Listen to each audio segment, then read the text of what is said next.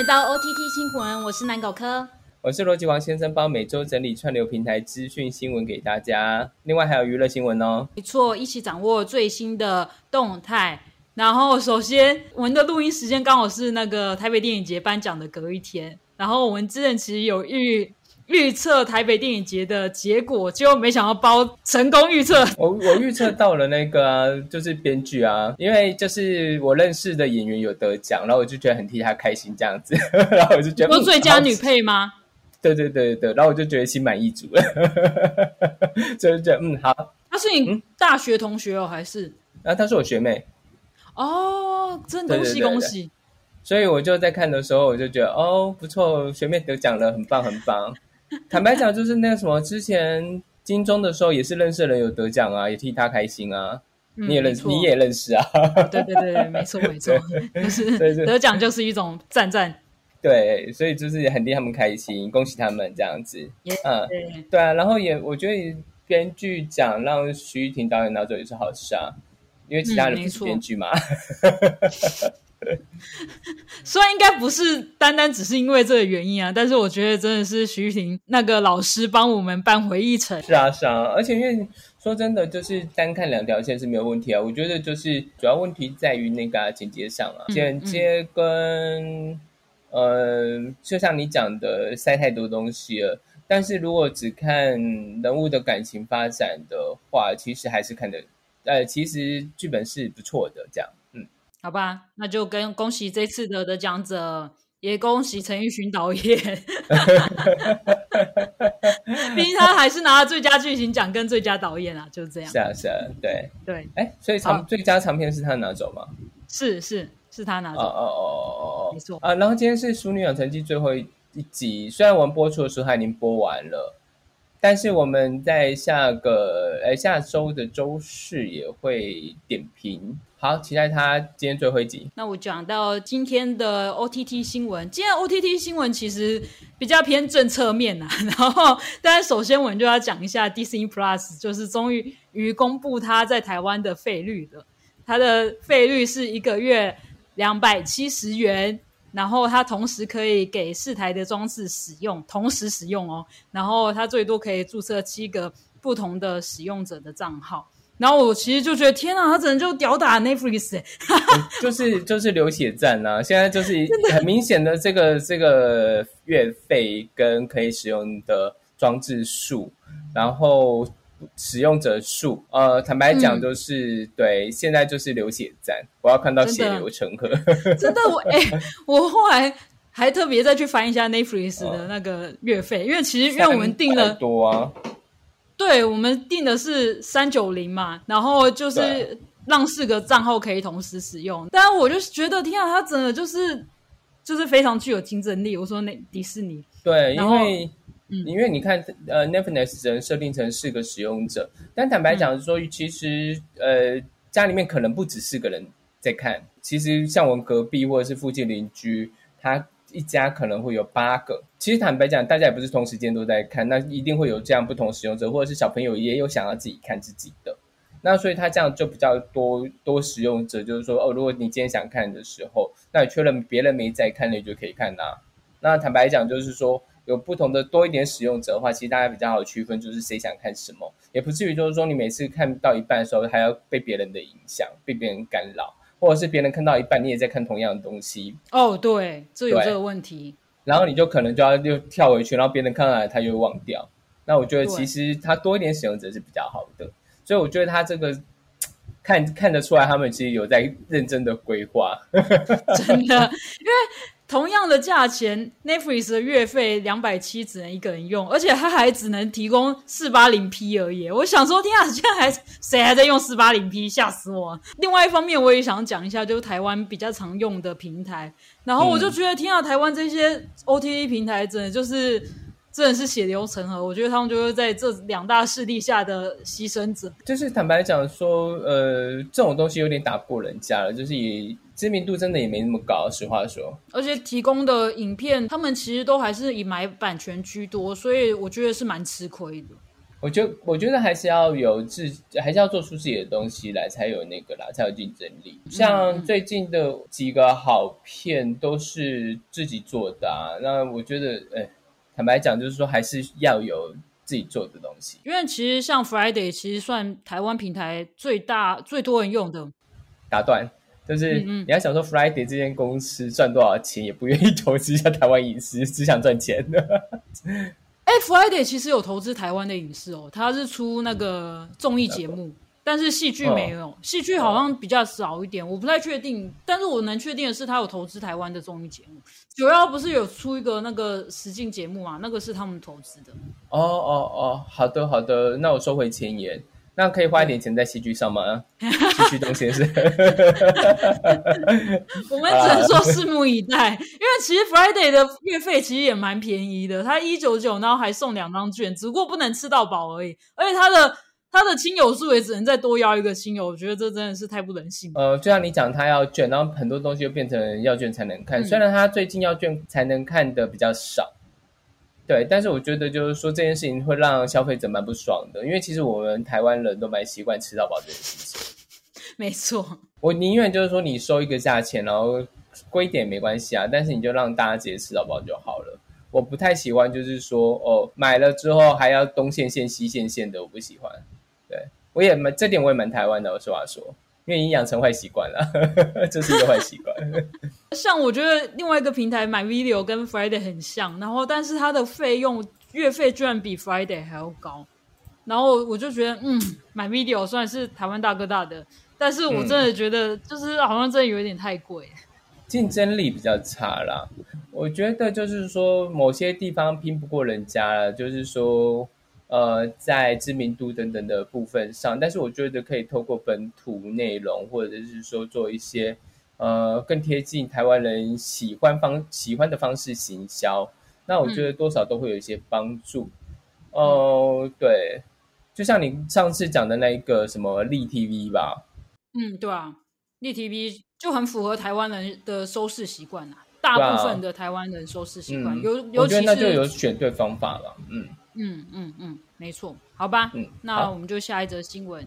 下一则新闻也是跟 OTT 的法案有关的，然后它是 NCC 之前有在一零九年有要推动一个所谓的 OTT 专法，叫做《网际网络视听服务办法》。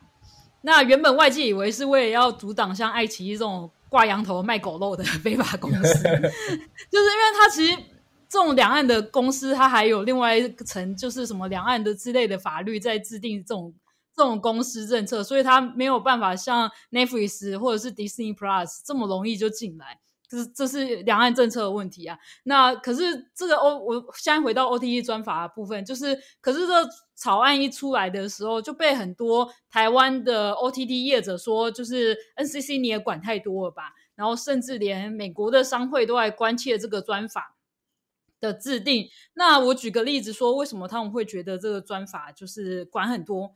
因为他们有草案要规定说，就是所有上架的影片都需要符合政府的分级制度来分类，就像我们的普遍级啊，然后呃辅导级之类的。Netflix 现在好像有他们自己的分级制度，他有写说适合十六岁以上的人观看嘛？可是像什么普遍级啊那些辅导级那些，就是更细的分类，他们就没有分。分这么多，然后，呃，草案里面还明定说，他们希望业者要自要成立一个自主的组织，像是商会啊，或者是工会之类的，来管理彼，就是彼此有一个共同的，就是办法来，就是自己管理自己的办法。然后，另外还要求说，就是平台应该要设立一个。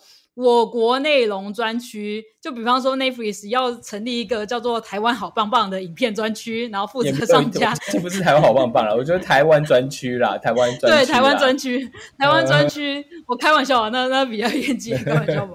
然后来就是来告诉呃观众说，Netflix 在今年度有上架哪一些台湾的影片，以及他们有投资哪一些台湾的。片商就像之前他们 Netflix 有投资台湾的《追梦者》，就需要特别公开说他们投了多少钱，然后以及制作哪一些内容。然后他们也需要定期的跟主管机关申报说台湾境内的使用者数量、跟营业额、还有点击数、流量、还有使用状况等这种很 detail 的资讯。所以对 OTE 来讲，他们可能会觉得，哎，这这这就是可能是商业机密，他们不太想要就是流出去给别人。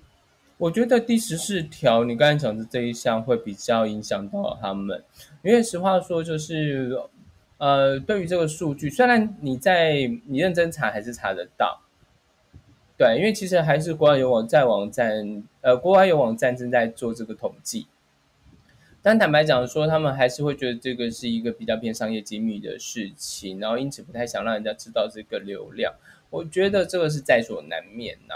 政府可能还是要拿这些资料来做一些市场研究吧，可能是这样。那他们不想配合，我觉得也很正常。但是，如我觉得他可能要落地的话，就还是只能配合啦。嗯，答案就是这样。那但是你说第十三条，我觉得他们以公司来讲根本没差，好吗？因为坦白讲，你在网络上设那些分级制度。哪一次你不是按满十八岁了？可以告诉我你哪一次不是吗？不是按吗？我相信，那我那我们已经超过十八岁了，超过十八岁很久了。但是我觉得，就之前我看过一个美国的笑话，嗯，他讲说，你看到那一幕上，然后问你，你满十八岁、满十六岁吗？你有你有看过谁去按 no 吗？即便你还没有满，对啊，我觉得不可能，好吧？这真的是，对他也不可能像国呃中国刷脸。然后或者是什么要用你的身份证注册什么之类的，对对，那不可能吗？对，嗯，所以我觉得就是说，主要还是第十四条的数据这部分。然后这个法条里面其实也有讲到一些消费者权益的保护，像是就是业者需要明定说，如果他们垮台了。然后他们需要付多少的赔偿金，以及消费者的隐私保护政策。因为像现在的 OTT 业者，如果你比方说你你有登记好几个装置，像我也有，然后有手机、有电脑这样子的装置，他们必须要保护说消费者的储存装置所在地，就是他不可以公开这些数据，或者是外流这些数据。是，我觉得这蛮重要的，因为你知道这两天那个什么微信才发生治安的问题，就是你有你有用微信吗？如果你有的话，我建议你先先把它删掉，因为呢，在昨天的时候爆出一条，就是微信它会在用户没有使用软 App 的情况下，然后扫描用户的相簿，好，然后每次长达大概一分钟。所以基本上他就是会去偷你相簿里面的资料，因为因为如果你有同意他使用，但是基本上大家都会同意啊。就是说，因为你如果要传唱别人的话，你是不是还是要同意这件事情？是必然的。对，所以就是说，基础上他现在就是爆出治安疑虑。他呃，腾讯就后来就说，呃，我们会暂停，我们会就是不做这件事情。但是大家都想说，靠，你就做那么久，你是被人家发现你才这样说哦，不要做，我不会做这件事情的。那我就觉得，哎。我觉得他们也是改一改，也不知道会改成怎么样子啊？可能就是改的更精良，就是拖也不会让你发现，maybe 是这样吧。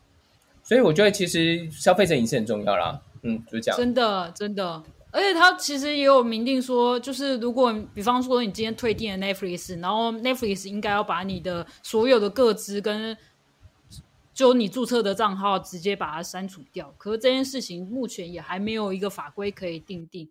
那因可是这个法草案呢？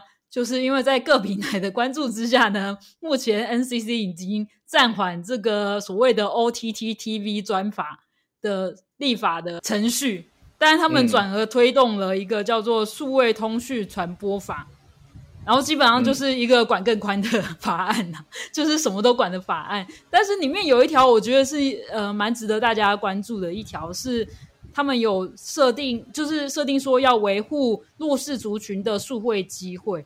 因为就是像几前几个月，就是学生没有办法去学校读就读书的时候，就其实会发现很多偏向的小学，他们家里面的学生，就是学生家里面可能是没有网络的，或是他们甚至没有电脑可以使用，或者是家里有好几个小孩子同时都要上课的话，他们没有阴影的电脑或者是笔电可以同时上网，或者是有有频宽的问题。那这一条法案就是保护这些弱势，可能可以用比较。便宜的价格吧，因为它草案还在推动当中，所以他只有说明定要为这些弱势族群，就是能保障他们上网的权益。但是我觉得两个法案大家都可以去关注一下，因为其实弱势族群能不能上网这件事情，其实也是需要被关注的。嗯，我觉得最近有一些法案，可能他们又要开始审了，因为好像有说一下一个会期有一些蛮重要的法案会通过。我们上次有讲到，就是哦，就是在那个台北电影节前夜聊聊里面有讲到一件事情，就是说跟踪这件事。那后来我有去查了相关的新闻，他在他有稍微讲一下，就是说，嗯，跟踪法的草案到下个会期才会开始审理。对，所以我觉得这件事情，如果大家可以就是关注一下吧，我觉得多少都有有助于推动法案，因为没有人关注就是爱理不理的啊。下一则新闻，好，下一则新闻就是讲到鱿鱼游戏，因为鱿鱼游戏实在造成全球的大轰动，以至于他们流量太高了，所以他们最近就被韩国的 SK 电信要求给付电信商费用，因为就是。Netflix 其实是一个全球很大的流量通路嘛，然后他们最近就是被韩国三大电信业者，就是 SK 电信告上法庭，他们要求 Netflix 就是使用者付费，然后可是其实 Netflix 或 Google 他们之前都是没有付电信业者这个费用，这所谓的维修费或者是说平宽费用，呃，全球有一个。法规叫做网络中立性。所谓的网络中立性，就是指说所有的不管是内容，所有内容都可以在法网络上是一视同仁的。它不会因为你今天是 Google 的付给电信业者比较多的钱，所以他们就给你流量比较快之类的。可是这件事情原本早期我觉得是利益良善的，因为就变成比方说我。我可能是一个 blogger 或者是一个小的自媒体公司，可是我并不会因为我没有给电信业者钱，然后我就被挡在很后面，或者是流量没有比人家快。但是这件事情在 OTT 时代啊，就是它已经被打破了，因为像 OTT 他们就需要花很多的流量跟维修费。就是对电信业者来讲是一件很不公平的，它衍生出来的维修费都是变成电信业者自己要吃下来。那美国在二零一七年的时候，其实就已经取消了网络中立，所以像 Netflix 跟 Google 等其他大平台，他们都有向美国电信业者有给付额外的那个维修费，或者是稳定稳定他们的流量的费用。那台湾这几年虽然有电信业者开始讨论这个问题，但是目前 NCC 还是维持网络中立的精神，所以像 Netflix 那一些都没有被额外的付费。那我觉得是说，其实它现在维持在这个状态上也是比较好的，因为不然就是说你可能会变成是说有一些东西的费用会提高。那我们来下一则新闻，虽然等下等下等下，虽然我觉得这一则新闻好像不用讲。呃，我就讲一下好了啦。好，你简单带过好了。我觉得，因为这则新闻其实太不像，哎，太，嗯，它不太 O T T，对，它也，它也不娱乐，就是一个政策面的宣导。毕竟我们之前也常常讲到很多编剧的权益，那我们现在终于看到文策院好像有作为了。但是我觉得它就是一个炮灰转啊。好，没事，算了，都没说。好，继续。啊，反正就是文策院他在十月六号的时候有开放一个编剧人才的库，然后只要你是编剧，或者是你想要成为编剧，你都可以上去登录你的个人资料，然后会在十二月底的时候开放影视公司或是相关产业的人士，如果要找编剧的话，他们可以上这个平台去寻找他们想要合作的编剧对象。